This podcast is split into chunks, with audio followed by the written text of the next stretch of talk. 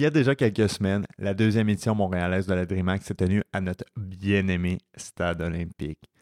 Cet événement, l'avènement du sport électronique à RDS, notre chaîne locale de sport câblé, ainsi que l'annonce de programmes d'études dans les écoles secondaires du Québec, m'amène à croire que la belle province a finalement embrassé le sport électronique. Mais est-ce vraiment le cas? Bien évidemment, quand Grégory et moi-même avons des questions, des doutes face au sport électronique, nous n'avons qu'une personne appelée et cette personne s'appelle Alban Quénois. Nous avons connu Alban dans une vie de podcasteur antérieure chez Multijoueur, un média de jeux québécois. Nous l'apprécions notamment pour sa rigueur grammaticale, ses éprouvants calembours et vous le devinerez, très probablement, sa grande passion pour le sport électronique. Depuis cette première rencontre, Alban a continué à progresser dans l'univers du sport électronique montréalais. Donc oui, bien évidemment, il a continué son implication chez Multijoueur, mais il a aussi fait quelques boulots pour Montréal eSport, une des structures de sport électronique qui est vraiment en hausse à Montréal, et a même décroché un boulot de journaliste chez RDS. Donc très étonnamment, nous avons donné rendez-vous à Alban à notre repère habituel, le hippie poutine de la rue Saint-Denis, pour découvrir d'où vient cette grande passion pour le sport électronique, mais aussi pour avoir leur juste sur la situation montréalaise. Mon nom est Patrick Tellen, concepteur d'interface ainsi que producteur de ce podcast, et je vous souhaite la bienvenue à l'épisode 21 de Poutine à 2.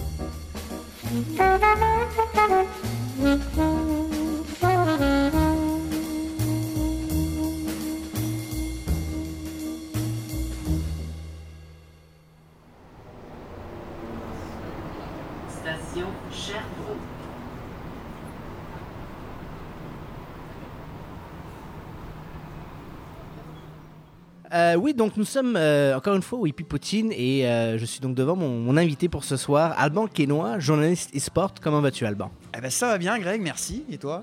Ben, Ça va très bien.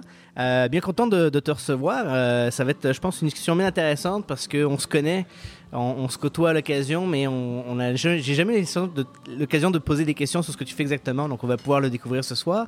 Avant, avant de parler de ce que fait euh, un journaliste e-sport et euh, comment euh, ça se passe dans ce domaine-là, on veut remonter dans le temps. On a un, un jeune Alban à un moment donné quelque part qui découvre les jeux vidéo pour la première fois. Est-ce que tu peux un peu nous parler de ton premier contact avec les jeux vidéo? Comment est-ce que tu as été exposé à cette industrie?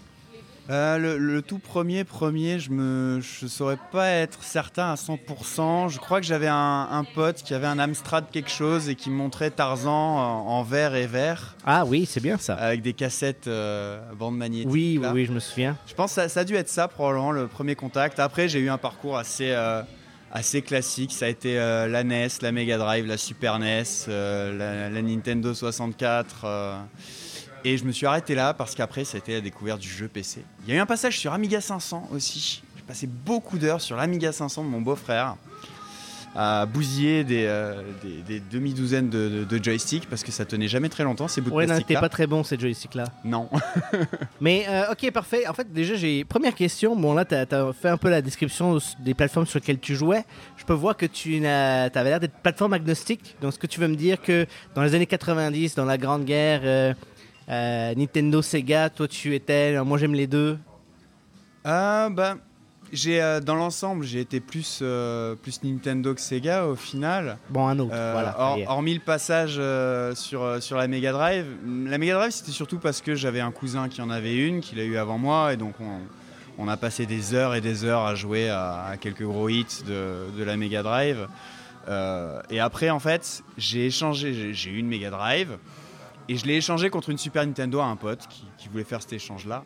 Mais j'ai jamais été euh, dans mon esprit, la réputation était plutôt euh, penchée plutôt du côté de, Nintendo parce qu'ils avaient un cran d'avance, on va dire, parce que la Super Nintendo était sortie après la Mega Drive. Pour moi, ça a été là vraiment le, sommet de la guéguerre entre les, euh, entre les deux. Mais derrière, j'ai jamais été trop trop attentif. Euh, je suis passé sur la Nintendo 64 parce que euh, les, les promesses du Zelda qui s'en venaient étaient, euh, étaient incroyables et puis on n'a pas été déçus, je pense.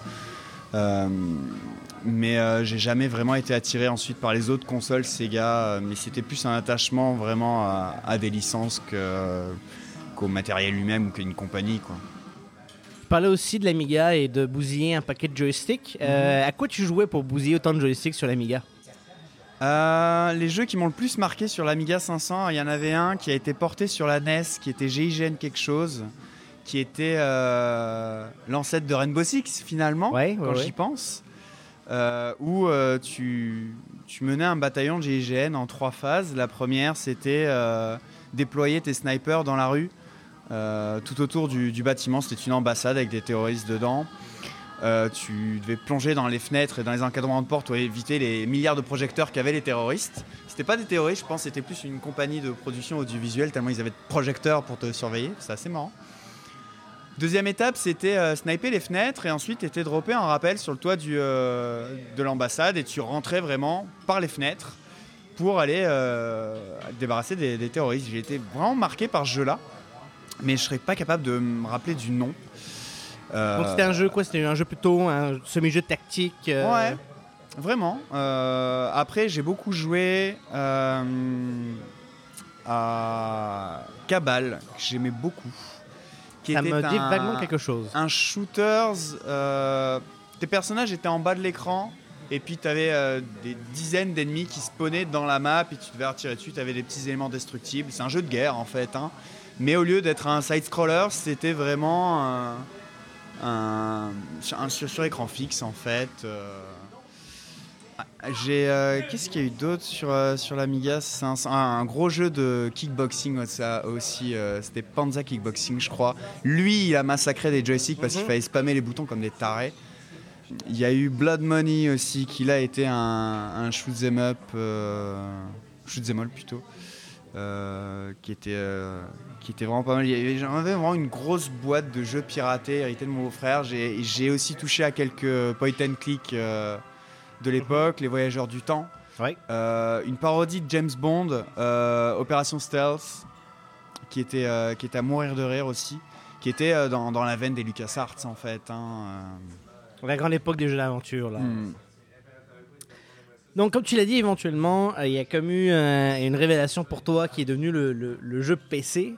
Euh, Peut-être avant qu'on parle spécifiquement de ton expérience avec les, les jeux PC, puis comment cette année, éventuellement, t'es intéressé au sport électronique. quand tu jouais sur console, est-ce que tu avais déjà un attrait pour, en particulier, les, les jeux à, à aspect compétitif, ou tu étais vraiment plus dans, dans les jeux classiques, genre single player, etc. Les seuls jeux compétitifs enfin, qui s'en rapprochaient En plus que j'ai pu toucher, ça a dû être Street Fighter 2 et euh, GoldenEye comme tout le monde. Euh, mais j'ai pas tant joué que ça, euh, honnêtement. Donc j'ai- pas souvenir d'avoir un attrait. Oui, je jouais énormément à des jeux de sport avec, avec mon cousin toujours, dont je parlais. Salut François, si tu m'écoutes. Euh, en- notamment un jeu de, de hockey Super Mario le mieux hockey.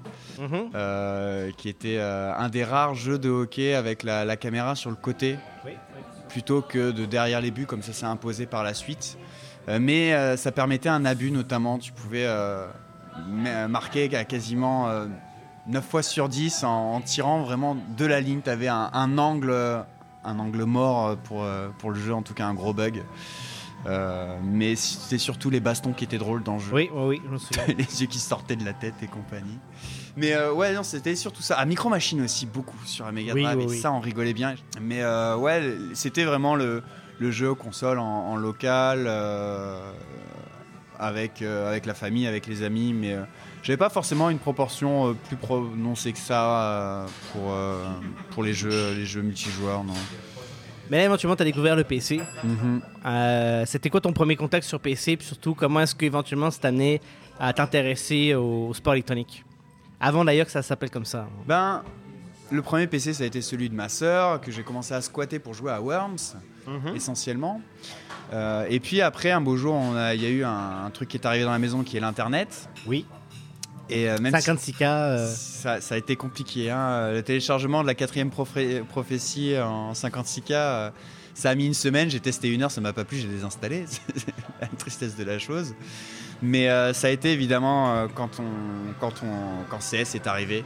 Au final, les, euh, ce petit mode d'Half-Life qui a, qui a changé bien des vies. Un jour, un collègue de boulot, je, je bossais job étudiant au, au McDo, et puis un collègue qui me dit ah viens à la maison, viens avec ton PC, je te prête une, une carte réseau et puis on, on va, on va jouer en réseau. Ça a été ma première LAN. Il me fait installer un, un jeu, puis un patch, un patch, un patch, un patch pour arriver à, à Avoir la même version. Ouais, voilà. Euh, et puis il m'avait même pas dit qu'on pouvait acheter des armes dans ce jeu-là. Donc, Je ramassais ce qui tombait par terre. Sympa les potes. Hein. Et ça a été mon premier contact avec CS. Un peu plus tard, des, euh, je me suis payé mon propre PC avec les premiers versements de, bou- de bourse d'études. C'est bien Comme, ça comme on fait d'ailleurs. C'est oui, ça, ça. voilà. J'avais beaucoup trop d'argent, il faut que je le dépense. C'était un T-Bird d'un giga, pour ceux qui se souviennent, euh, mon premier PC à moi. Et évidemment, après, quand on a eu la DSL et CS. Et là, ça a été la, la grande période des, euh, des LAN en France, euh, avec une, une- team de potes qu'on avait. euh, et on écumait toutes les, toutes les LAN de la région pour à peu près sortir des poules et se faire éliminer en quart de finale. Et ça a été vraiment les, les premiers, les premiers pas dans ce qui ne s'appelait même pas encore l'e-sport. Non, final. effectivement. Les, les balbutiements. Qu'est-ce qui t'a le plus charmé dans, dans- dans ce type de jeu-là? Parce que là, il y a une différence en dire, mettons, bon, j'ai Internet chez nous, puis une fois de temps en temps, je joue à Counter-Strike, mais quand tu commences à dire, j'amène mon PC pour aller dans des LAN, c'est un niveau de commitment supplémentaire, donc ça veut dire qu'il y a- eu un déclic, il y a quelque chose vraiment qui t'a charmé dans Counter-Strike. C'est quoi particulièrement par rapport, mettons, à d'autres jeux que tu avais joué auparavant? Ben, j'ai été rapidement euh, attiré par les, euh, par les FPS quand même. Euh, comme tout le monde, j'ai été subjugué par Half-Life. Euh, mais après, ça a été vraiment l'aspect euh, camaraderie. Moi, euh, mon maître mot, les, jeux auxquels je joue aujourd'hui, à part quelques petites exceptions, enfin une grosse exception qui s'appelle StarCraft 2, en dehors de ça, je suis toujours allé sur les jeux où, j'ai des potes qui, étaient et avec qui je pouvais jouer. Là, c'était des collègues de la fac qui, jouaient à, CS et puis j'ai embarqué avec eux. Euh, à l'époque, qu'est-ce qu'il y avait d'autre comme, comme jeu multi euh, Mais éventuellement, il y avait, il y avait Quake et compagnie aussi. Là, et euh, ouais, c'est ça. Si, si mes potes avaient été des Quakers, probablement que euh, je serais à fond sur, euh, sur du arena shooter. Ouais. Pour moi, c'est vraiment l'aspect social qui prime à- avant toute chose. hein. J'ai des préférences dans les jeux, mais euh, et des barrières que je me mets parfois. euh, par exemple, euh, League of Legends. mais euh, mais non, c'est euh, essentiellement vraiment le, le côté social de la chose et jouer avec ses potes et, euh, et se faire des trains ensemble et nos stratégies.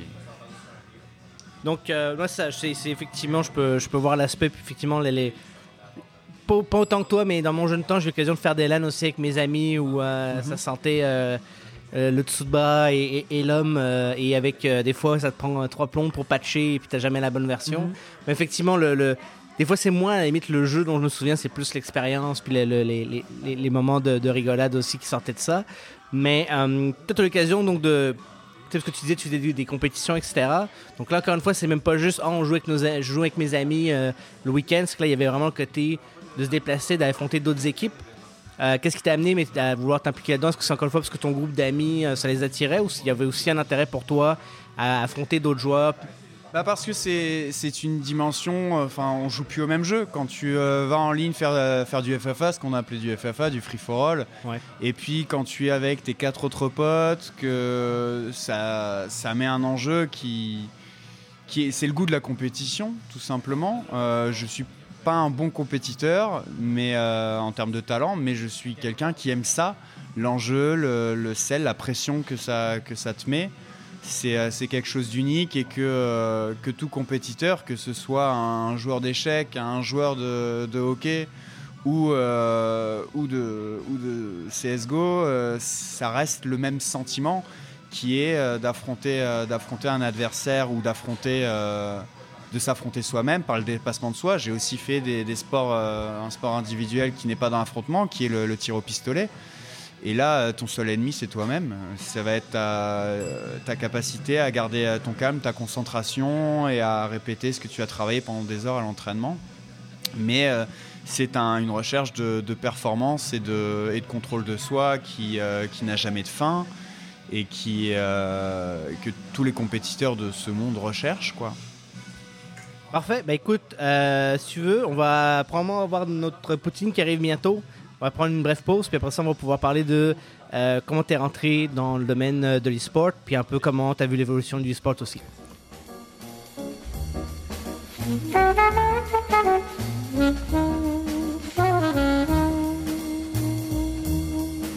Donc Alban, comme le veut la tradition, qu'on vient de finir de manger notre poutine, avant de retourner dans le vif du sujet, il faut que je te demande, premièrement, quelle poutine as-tu choisi Deuxièmement, pourquoi? Et troisièmement, comment était-elle?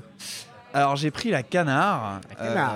euh, qui contient évidemment du canard, aux surprises, euh, champignons, oignons caramélisés, euh, qui sont trois ingrédients que j'aime beaucoup. Moi, le canard, c'est ma petite faiblesse en termes de, au niveau des viandes. Ouais. Et donc, c'était comment? Ah, c'était très bon, très très bon. Ah, honnêtement, je suis pas fan des formats de frites euh, en mode frites julienne, là, toute fine. Je préfère les frites un peu plus épaisses, honnêtement. Mais c'était quand même bon. Donc, à, à part la taille des frites, ça, c'était bien. Voilà. Bon, moi, euh, je, sans vouloir ennuyer nos, nos auditeurs, parce que je suis pas très original, j'ai encore pris la Glasgow. Grosso modo, c'est euh, le plus de viande possible euh, dans une petite assiette avec de la sauce barbecue. Et encore une fois, c'était délectable. Parlons de délectable, Oui. Alban.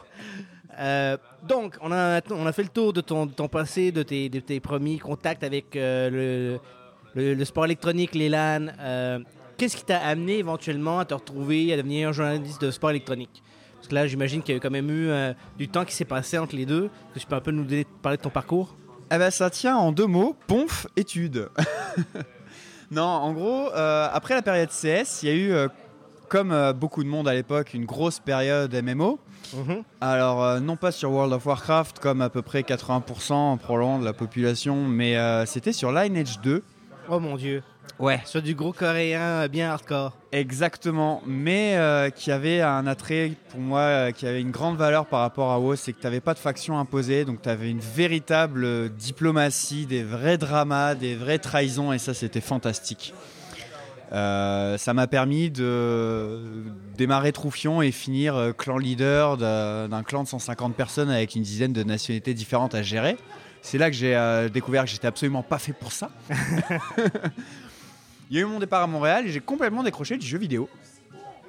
Jusqu'à ce que euh, mon coloc, en fait, regarde et joue à StarCraft 2. Et là, j'étais curieux et j'ai commencé à regarder des vidéos de Ponfétude. Donc, euh, à l'é- à l'époque, c'était euh, deux frères euh, qui faisaient des vidéos YouTube dans leur, garage sur la bêta de, StarCraft 2 euh, pour rigoler, pour faire comme les, anglophones. Et puis ça, a fait boule de neige. Et puis maintenant, c'est une société qui a, été investie en, millions d'euros récemment. Et donc ouais, j'ai beaucoup tripé là-dessus. J'ai commencé à choper StarCraft en version piratée. Ça m'a beaucoup plu. J'ai euh, j'ai acheté le jeu et là j'ai commencé à, remettre le doigt dans le, jeu vidéo compétitif, surtout avec StarCraft 2. ouais.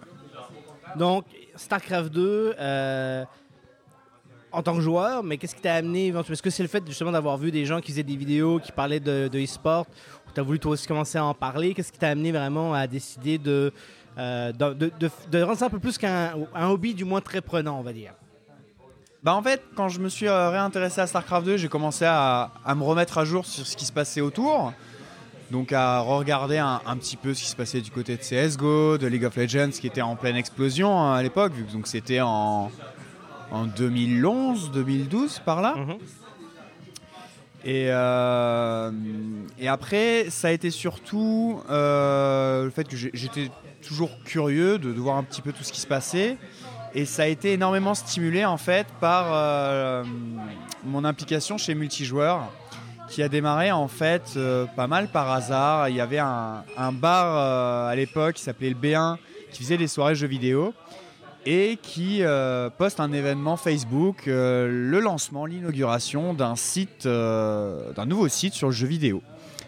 J'y suis allé avec ma, ma coloc de l'époque, Odile Prouver, votre, votre collègue. Que l'on salue d'ailleurs. Euh, le monde est petit, c'est fou. On y va. Elle, elle voulait, elle voulait déjà écrire à l'époque. Et donc, euh, je, je découvre le lancement de ce, ce site. Et un peu plus tard, euh, j'apprends qu'ils avaient besoin d'un spécialiste e-sports. Et c'est comme ça que j'ai commencé à contribuer pour multijoueur. Je me suis rendu compte, alors que c'est quelque chose qui m'avait jamais attiré avant, ou qui m'était même jamais arrivé, que j'avais des facilités euh, au niveau de l'écriture, euh, tant au niveau de l'orthographe grammaire que aussi de, la, formule. Et euh, c'est comme ça que j'ai commencé à vraiment m'impliquer dans, le journalisme de jeux vidéo avec multijoueur et qui m'a poussé, qui m'a stimulé à, me diversifier, à regarder ce qui se faisait sur un peu toutes les scènes compétitives, à suivre les, les résultats de, CSGO, de Dota 2, euh, de, tous les jeux qui me, tentaient et qui, m'intéressaient. Justement, je pense que tu t'amènes à un bon point parce que, bon, maintenant, euh, si on monte effectivement à- aux origines, il y avait Quake, il y avait, Counter-Strike, il y avait StarCraft éventuellement, euh, il, y avait, quelques jeux. Maintenant, aujourd'hui, la scène e-sport, c'est beaucoup de styles différents. Euh, on a bien évidemment les, shooters euh, individuels, les shooters en équipe. On a les jeux de stratégie, on a les MOBA, on a les jeux de combat aussi. Euh, comment est-ce que tu fais pour potentiellement un peu suivre les différents trucs? Parce que j'imagine qu'en tant que, journaliste euh, e-sport, sur ta spécialité, mais tu dois sûrement être parfois amené à regarder différentes scènes. Comment est-ce que tu arrives à, à jongler avec tout ça? Ça fait quand même beaucoup de choses. Ah bah c'est la merde Excusez l'expression. Mais euh, ben, le, parfait exemple, c'est la DreamHack Montréal qui a eu lieu donc il y a, il y a- une dizaine de jours euh, à Montréal, évidemment. euh, où il y avait une dizaine de compétitions de haut niveau. J'y étais pour, faire, pour en faire la couverture pour, pour RDS. Et ça a été difficile. J'ai pas été capable de faire tout ce que je voulais parce qu'il y avait, y avait trop de compétitions différentes. Mais je, je passe beaucoup de temps à lire les sites, euh, les autres sites de journalistiques, de, suivi des, compétitions. Je- J'en regarde quand même pas mal, même si euh, probablement pas autant que, que ceux qui se spécialisent plus dans un, dans un ou deux jeux.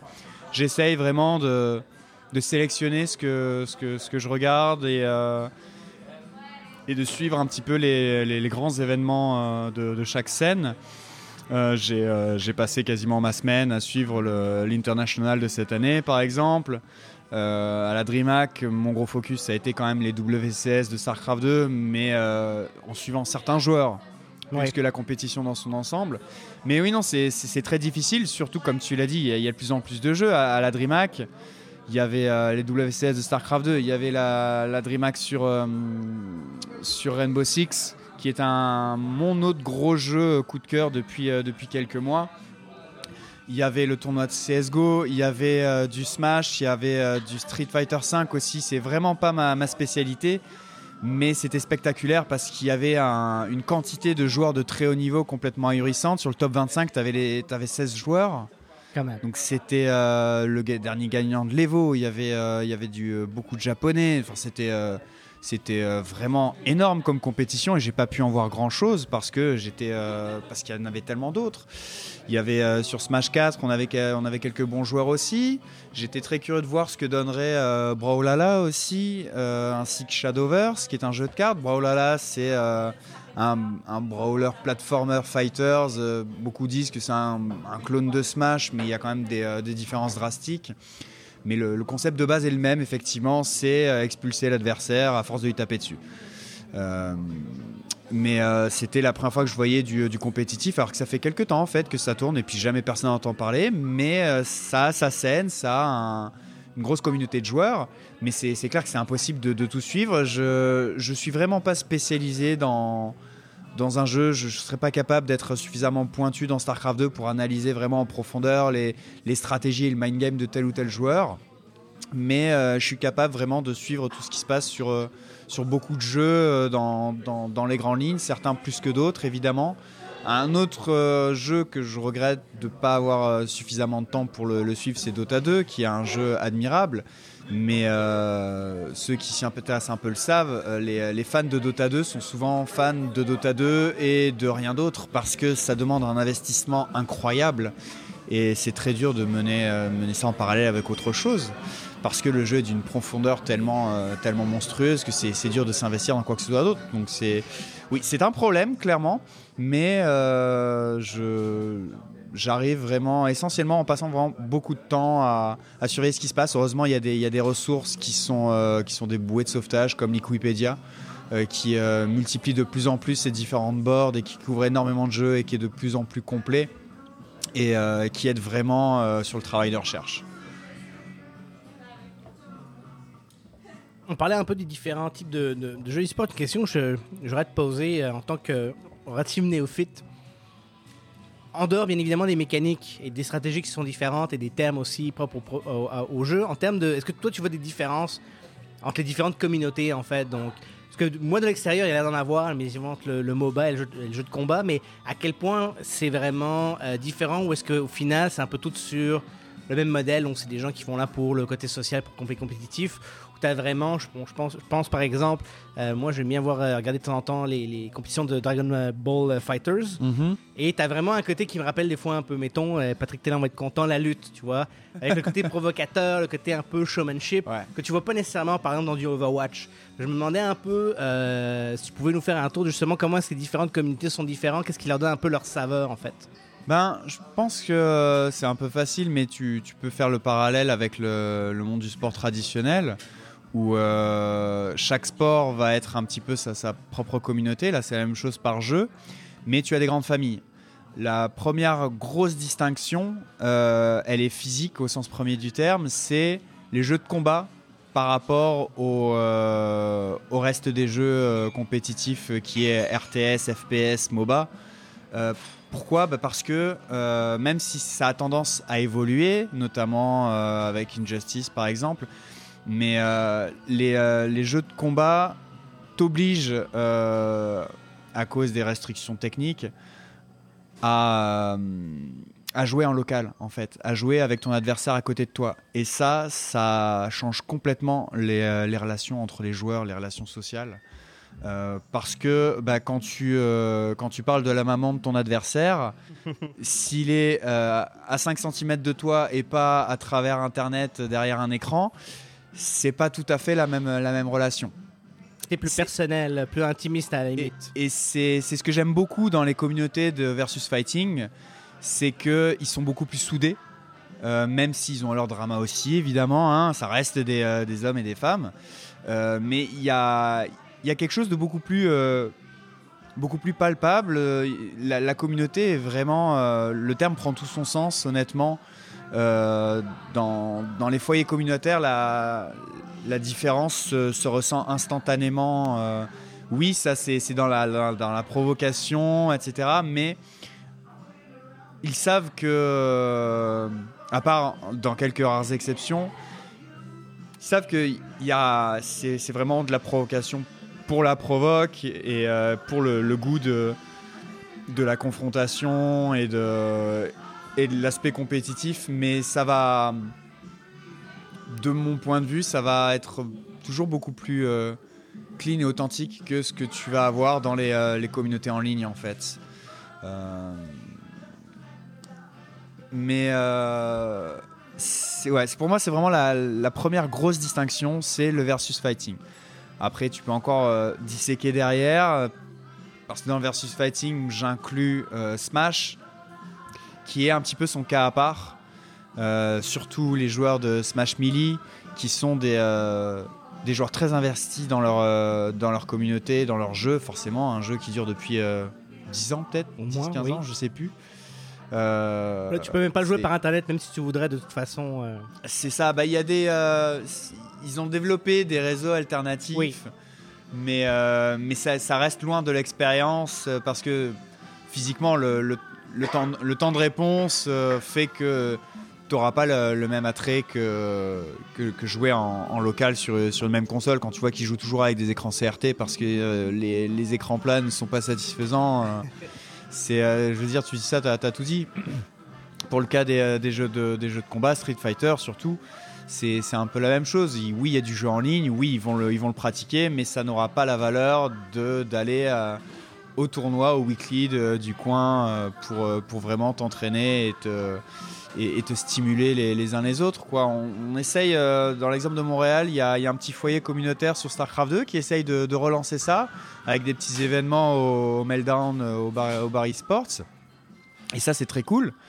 Euh, mais ça, ça atteindra jamais le, le, niveau que tu peux, que tu peux voir dans le versus fighting. C'est ça, c'est vraiment la, la, première grosse grosse distinction euh, après oui chaque euh, chaque communauté va avoir un petit peu ses, ses caractéristiques mais je pense qu'elles sont pas si différentes que ça de, de, de l'une à l'autre hein.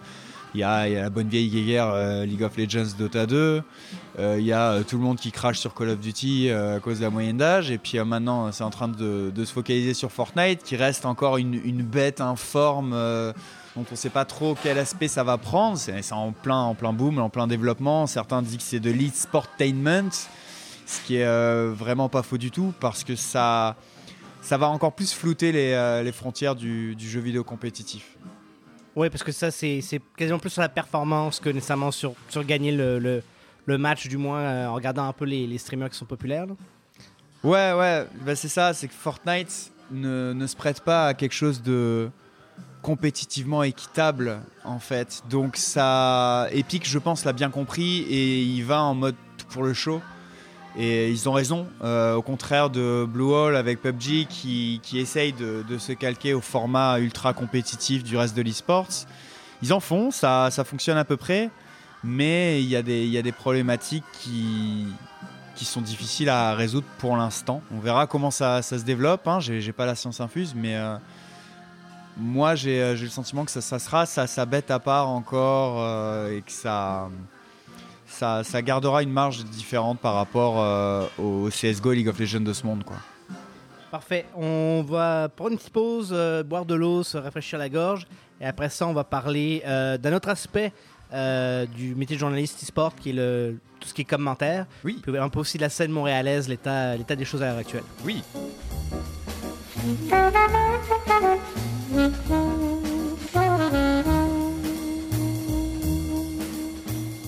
Oui, donc euh, voilà, on est revenu de, cette euh, rafraîchie et euh, donc il y, a un élément, bien évidemment, quand on est journaliste e-sport, il y a le côté, on, fait des entrevues, on écrit des articles, on fait des comptes rendus, mais il y a aussi le côté un peu plus live, un peu plus commenter des compétitions, commenter des matchs. Euh, ça, j'imagine que c'est une approche un peu différente. Est-ce que tu pourrais me raconter un peu justement comment ça se passe en arrière, c'est quoi la préparation? Et euh, comment est-ce qu'on fait en fait pour être capable de commenter une, compétition euh, d'e-sport alors c'est loin d'être système, c'est même assez rare d'ailleurs que des journalistes e-sports fassent, fassent, du commentaire honnêtement, parce que c'est quand même relativement, différent même a évidemment il y a les compétences qui sont communes. Moi personnellement, j'ai pas pas une grande carrière en, tant, que, en tant que commentateur. Hein. Je fais ça pour le plaisir. Euh, ça s'est fait euh, par hasard, encore une fois. De toute façon, c'est un peu euh, l'histoire de ma vie. C'est par hasard. je vois une porte ouverte, je rentre. ah, salut. Et, et ça, c'était à travers multijoueurs qui, qui participait à une, petite LAN en fait. pour, c'était chez iWeb qui était un, un fournisseur de, de services de hosting, serveurs, etc qui faisait une petite LAN avec ses employés et euh, ils streamaient le, tournoi de CS. Ils avaient besoin de, commentateurs. Moi, j'avais très très très peu joué à, CS, euh, à CSGO. Mais euh, je me suis rendu compte que bah, c'était le même jeu et puis j'ai retrouvé instantanément mes, mes automatismes pour comprendre ce qui se passait à, l'écran. Et puis ça a bien plu.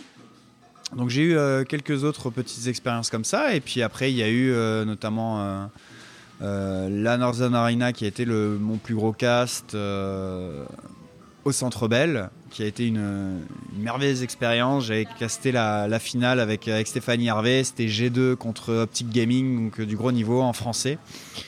et puis je continue de temps en temps à, caster des, tournois de Rocket League parce que je suis pas, pas du tout un gros joueur de Rocket League, je suis même très très mauvais.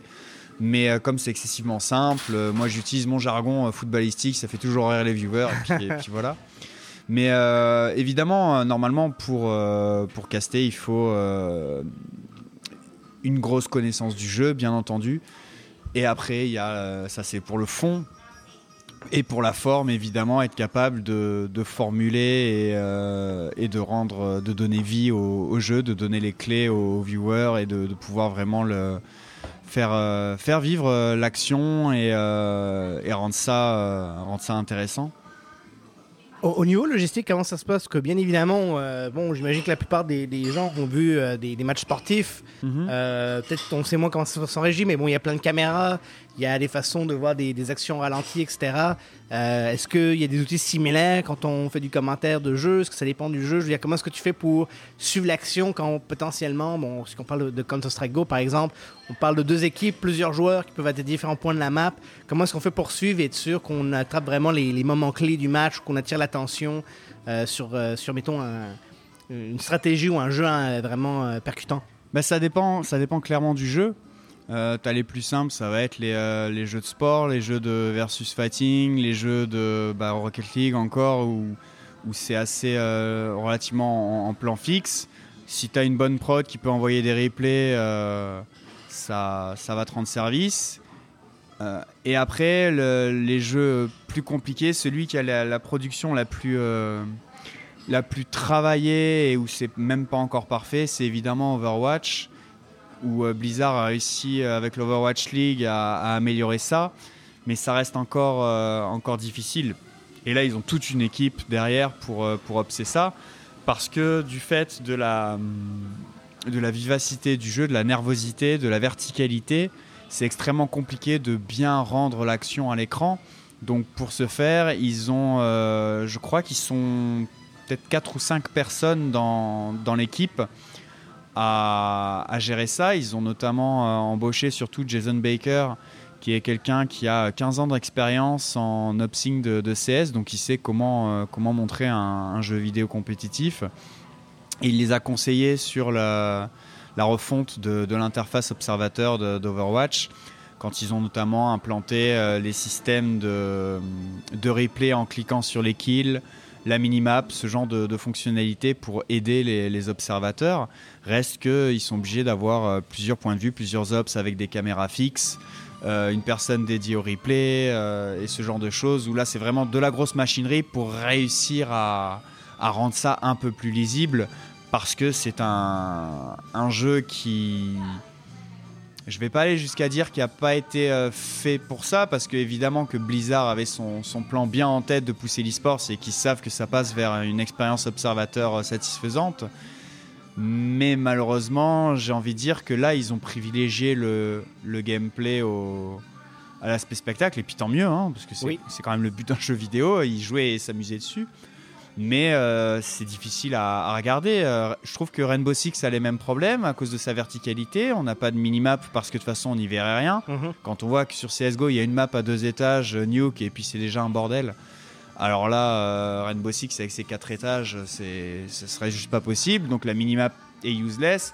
Et moi je, reste toujours sidéré du talent des commentateurs de Rainbow Six à analyser l'action avec le peu d'indices qu'ils ont à l'écran parce qu'ils ont une parfaite connaissance des, euh, cartes, des dispositifs euh, d'attaque et de défense et que juste en voyant un kill, en se souvenant du positionnement des joueurs, ils sont capables d'anticiper ce qui s'est passé parce que malheureusement dans Rainbow Six actuellement Ubisoft euh, a encore du boulot de ce côté-là mais on rate quasiment tous les kills parce que ça va trop vite.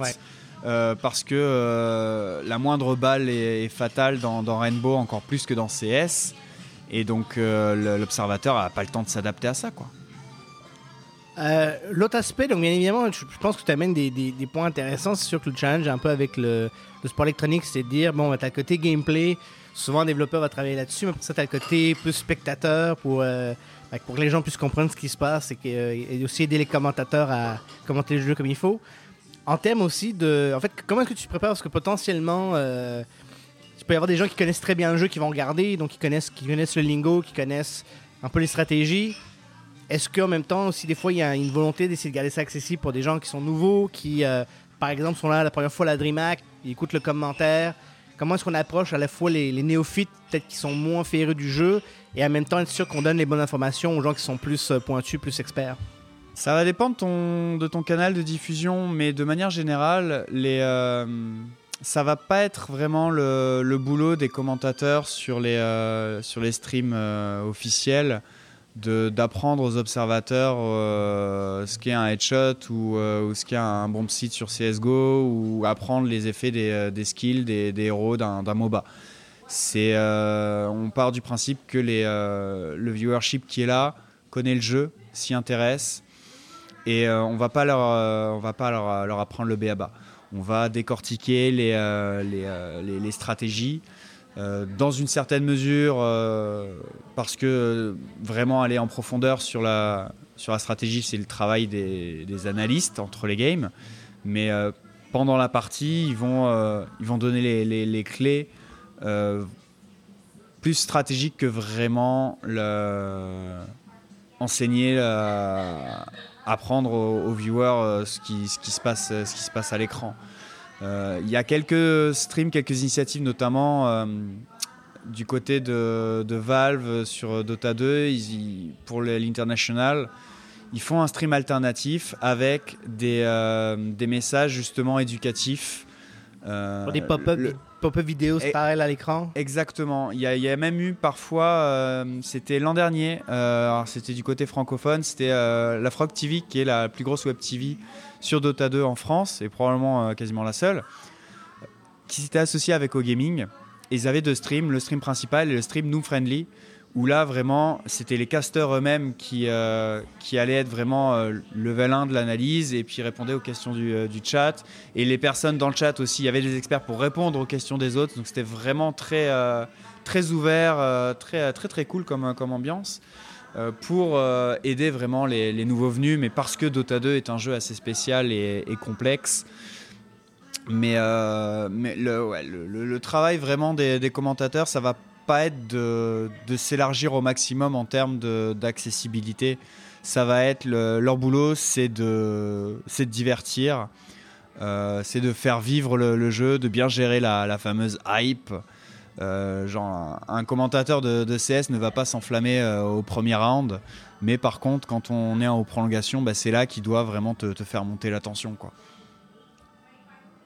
on, a eu l'occasion de, de, faire un peu le tour, euh, le tour d'horizon. Euh, comme tu l'as dit, c'est ton arrivée à Montréal qui a un peu, euh, bah, qui, a défini au partie le côté journaliste e-sport de ta vie.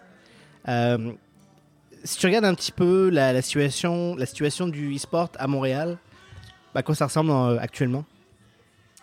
Ben, c'est assez. Il euh, y, a quelques grands écarts. C'est clair qu'on n'est pas au niveau des États-Unis ou, euh, d'autres grandes nations de, de l'e-sport ou de ce qui se passe en, Europe au niveau euh, vraiment communauté locale, compétition locale, etc. Il y a, un tissu e-sport quand même parce qu'il y a, y a quand même beaucoup de joueurs de jeux vidéo au Québec. Euh, on a un, fer de lance qui est la, DreamHack, qui en est à sa troisième édition, qui s'est appuyé et est né sur les, fondations du LAN ETS, qui est un, très très gros LAN, un des plus gros LAN d'Amérique du Nord, qui existe depuis euh, des années. Je crois, il me semble qu'ils ont fêté euh, leurs 15 ans, je crois. Mhm. Mais c'est un petit peu l'arbre qui, qui, cache la forêt.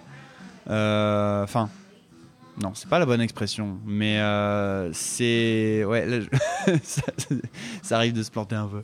Mais c'est euh, c'est un peu trompeur parce que derrière ça, c'est euh, assez difficile au Québec de, développer des, des, des, grosses scènes compétitives. On a des on a des talents, on a des très bons joueurs. Euh, on l'a notamment vu justement au DreamHack où on a euh, sur StarCraft 2, on a Semper qui a, fait top 16. On a Alai qui a fait deuxième sur Smash 4. On a euh, sur Rainbow Six, on a Foxey et David Ebucci qui, a gagné avec Cloud9 et qui est de Montréal. Il y a des talents, il y a des très bons joueurs à Montréal, mais au niveau du, du développement vraiment des des, structures, il y a, des équipes qui se, développent, mais euh, c'est rare qu'elles durent vraiment longtemps. Une des plus grosses équipes, ça a été le partenariat, euh, la fusion Boreal Gaming et, euh, Armata, qui a, duré quand même quelques années. Mais ce qu'il en reste maintenant, c'est ces dirigeants qui maintenant ont fondé la, Fédération québécoise des sports électroniques, la FQSC, qui a été extrêmement actif, active notamment pour résoudre le, problème de l'exclusion des Québécois, qui est encore une, toute autre affaire pour faire euh, ça très très bref. En gros, à cause de lois sur les concours publicitaires, euh, les Québécois étaient exclus de toute, la plupart des compétitions en Amérique du Nord parce que l'e-sport n'avait pas de, statut euh, bien, bien défini. Donc, ils ne s'embêtaient pas, ils excluaient tout simplement les Québécois. Ils ont lutté, euh, ils sont euh, déjà ils ont obtenu une déclaration de la, ils, ont, ils sont allés voir le gouvernement et la régie des jeux et des alcools qui régule ça pour expliquer c'était quoi l'e-sports et leur faire faire un communiqué comme quoi ils reconnaissaient que c'était des, concours opposant sur le talent et l'habileté des joueurs et non pas sur le hasard. Et euh, que c'était pas des concours publicitaires, même si là encore c'est un, tout autre débat par rapport aux, éditeurs. Mais, mais c'est ce qu'il en est resté. Il y, a, il y a des équipes qui se montent tout le temps mais euh, c'est dur de, construire, de faire quelque chose de pérenne. Par contre, il y, a des, euh, il y a des initiatives qui commencent à être intéressantes avec Montréal eSports et l'Académie eSports qui a fait cet été des, euh, des camps de jour et qui euh, viennent tout juste d'annoncer la création de programmes e-sport études avec l'école secondaire euh, Édouard Montpetit, qui, euh, qui est quelque chose pour le coup de beaucoup plus solide et probablement va être un des, euh, un des piliers du développement de l'e-sport. Ça, ça risque de passer par les écoles. Est-ce que justement pour toi, ce qui en ce moment empêche, on va dire, euh, la scène sport de prendre l'expansion à Montréal, est-ce que c'est vraiment le, manque de cadre qui permet aux gens de, pouvoir euh, se lancer là-dedans et se développer? Est-ce que c'est manque de moyens financiers? Euh, C'est quoi pour toi les, éléments, mettons, qui permettraient vraiment à, Montréal de, grossir plus encore que maintenant? C'est euh, c'est assez difficile à dire. C'est une question qu'on se pose souvent quand on discute avec, euh, euh, les personnes de, la communauté. Pourquoi au Québec on est comme ci, on est comme ça? Il y a beaucoup un petit peu d'autoflagellation ici. Ça se rabaisse. On a souvent tendance à, se rabaisser. Ouais, au Québec, on n'est on n'est pas capable de s'entendre. On se tire tous dans les pattes. Moi, je pense qu'en France, ça se tire bien dans les pattes aussi. Il y a des magouilles partout. Mais le fait d'être une enclave francophone dans un continent anglophone, je pense, n'aide pas. Euh, en termes de, bassin de population, on, est quand même loin de, loin de la France. Donc il y a un effet un petit peu plus de... Un peu tout le monde se connaît, ça fait un petit peu euh, effet de, de, de garde-clocher parfois, qui aide pas. Je sais que les, euh, les joueurs québécois euh, ont pas forcément très bonne réputation en ligne. Après, les Français non plus, d'ailleurs, en Europe, ont pas très bonne réputation en ligne. Hein, euh, faut, faut dire ce qui est. Mais euh, tout ça, c'est ces petits facteurs qui se cumulent, qui, je pense, euh, rendent pas la, chose facile pour, euh, pour, pour le développement. Après, est-ce qu'il y a vraiment des généralités à faire sur le, caractère des joueurs québécois? Euh, Moi, j'irai pas jusque-là. Ça, ça fait pas non plus euh, 20 ans que je suis au Québec, donc j'irai pas, pas me lancer dans de, dans de grandes analyses anthropologiques et sociologiques là-dessus.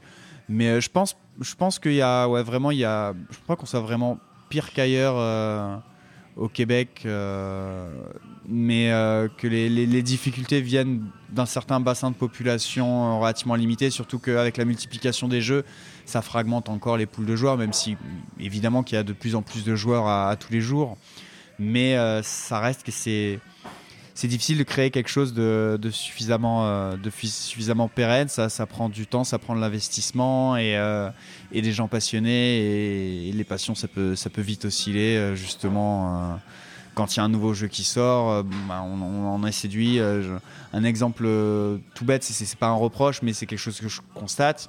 Un, créateur de contenu, youtubeur sur Rocket League, classique, avec qui on caste les, les SRLQ, qui est un, un tournoi pour les Québécois de Rocket League. Bah, il est euh, overhypé par Artifact et puis quand ça va sortir, il va s'y mettre à fond parce qu'il adore ça. Et, et avec la multiplication des jeux, bah, ça, ça rend euh, difficile, à part quand tu es un fou furieux de Dota 2, comme je le disais tout à l'heure, où là tu t'es vraiment monotache, bah, c'est c'est- le reste du temps, tu, tu vas beaucoup plus te diversifier parce qu'il y a, y a tellement d'offres de nos jours. quelque chose que- de nouveau aussi qui peut, qui peut Mm. arriver. Dernière question, on va passer à la, à la- à la conclusion. Si on revient au début de notre discussion, il y a le jeune Alban qui, euh, avec ses amis, amène son PC, il se fait des LAN. Aujourd'hui, le e-sport, je veux dire, on est rendu avec Overwatch, avec un format quasiment de, de ligue professionnelle. Mhm. Est-ce qu'à l'époque, quand tu as commencé à, à jouer aux, aux jeux compétitifs, aux jeux en ligne, est-ce que tu pensais que ça deviendrait aussi gros ou pour toi c'était un peu une surprise la, la proportion que ça prend aujourd'hui? Ça m'aurait jamais traversé l'es- l'esprit, je pense. Euh, je me rappelle que les premières LAN en, en France, il y avait, euh, on n'était pas trop sûr qu'on avait le droit à du cash prize, donc généralement on gagnait les cartes graphiques et puis on trouvait ça déjà cool. Ah oui? Euh, on me l'aurait dit à l'époque. Euh, je sais pas si, euh, si je l'aurais pas cru, mais euh, ça m'aurait épaté très certainement. Euh, moi, pour ce qui est des LAN, je suis souvent en mode euh, vieux con, c'était mieux avant. Euh, parce que euh, je trouve qu'on a pris des mauvaises habitudes dans l'e-sports. euh, dans le sens où euh, s'il n'y a pas du cash prize, euh, on n'a pas envie de se déplacer. Et puis je trouve que c'est un petit peu dommage. Parce que je pense que quand tu es euh, un passionné de hockey, de basket, de soccer ou quoi, avant que tu gagnes le moindre dollar, euh, bah, tu as intérêt à atteindre un sacré niveau. Alors que euh, les petits culs sur League of Legends, euh, s'il n'y a pas un prize pool, ils veulent pas se déplacer. Et ça, je trouve ça un, un petit peu dommage. L'argent corrompt, c'est bien Ouais. connu. Tout bon repas, toute bonne rencontre, des fois, prend une petite, une petite dent sucrée, un petit dessert. Mhm. Euh, moi, je suis pas sucre, mais euh, on va en donner un auditif pour nos auditeurs. Donc, j'ai quelques questions en rafale pour toi euh, pour pouvoir conclure l'entrevue. Euh, quel est ton jeu préféré? Pourquoi? Je pense qu'on en a un peu parlé, en as parlé un peu, mais on peut revenir là-dessus rapidement. Alors je vais, je vais tricher, je vais m'en tenir au jeu compétitif. Je vais, euh, je vais aller sur StarCraft 2 parce qu'en jeu euh, ever, j'aurais beaucoup de mal à faire un choix. J'ai été très marqué par Nier Automata, mais euh, généralement je dis Portal 2 à cette question-là. Mais ça, ça ratisse large, il y, a- il y a tellement de jeux différents, tu peux pas choisir un jeu, c'est trop dur. Ton club sportif préféré? Ça c'est déjà plus facile, euh, c'est le, le rugby club toulonnais évidemment, le club de rugby de ma ville d'origine. Euh, Qui est ta plus grande inspiration? Ça là aussi est difficile. Euh, alors je pensais à, à Johnny Wilkinson, demi d'ouverture anglais euh, qui a joué à Toulon pendant des années, qui est euh, quelqu'un d'assez incroyable. Et je pense que d'ici un mois, je te répondrai peut-être Bruce Dickinson, quand j'aurai lu la- l'autobiographie qui m'attend patiemment dans, ma bibliothèque. Parce que c'est quand même un gars qui, euh, a fait autant de choses dans sa vie que toi, tu en ferais dans 10. Euh, savoir que c'est le, chanteur de Iron Maiden, mais qu'il est aussi pilote de ligne. C'est lui qui pilote leur propre Boeing. Euh, qu'il a un, diplôme en histoire, qu'il a été euh, DJ, qu'il a sa propre compagnie aérienne. Euh, Qu'est-ce qu'il fait d'autre déjà? Enfin, voilà, c'est un, fou furieux ce- cet homme-là. Bon, t'as pas lu le livre encore, mais peut-être ça va répondre à la dernière question. On va voir. Si tu aurais un bouquin à recommander, ça serait lequel? Ça aussi, c'est dur, euh, mais euh, je vais te prendre un contre-pied et je vais te dire La Horde du Contrevent euh, d'Alain Damasio, qui est un magnifique livre. En plus, euh, pour ceux qui aiment pas trop lire, euh, il est pas trop long pour les feignants, mais c'est c'est très poétique et, euh, et c'est un livre qui m'a bien marqué. Parfait. Ben écoute, Alban, merci encore beaucoup euh, d'avoir pris le temps de t'asseoir avec moi. Puis euh, à la prochaine. Bye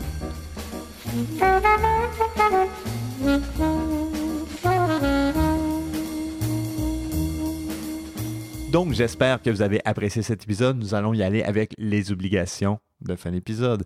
Donc, d'abord, c'est votre premier contact avec Poutine à 2. Nous vous encourageons bien évidemment à vous abonner à l'émission. Donc, il y a deux manières de le faire. Donc, d'abord, si vous êtes une utilisatrice ou un utilisateur d'Apple Podcast, c'est très simple. Cherchez Poutine à 2 dans le chaîne de recherche et cliquez sur le bouton d'abonnement.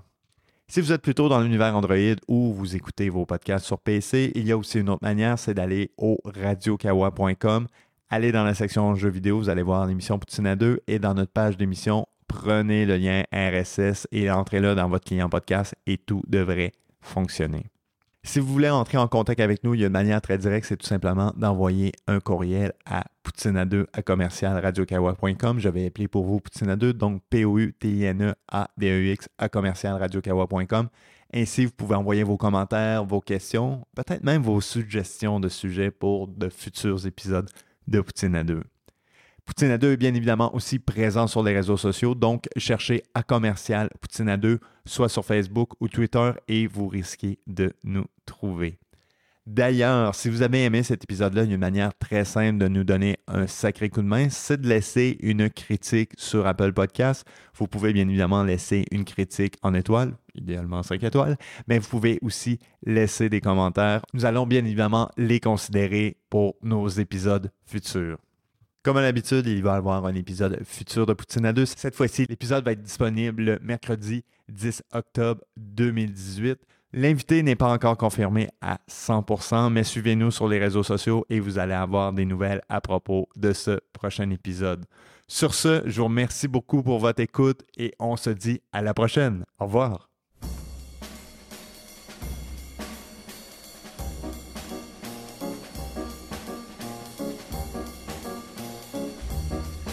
Thank you.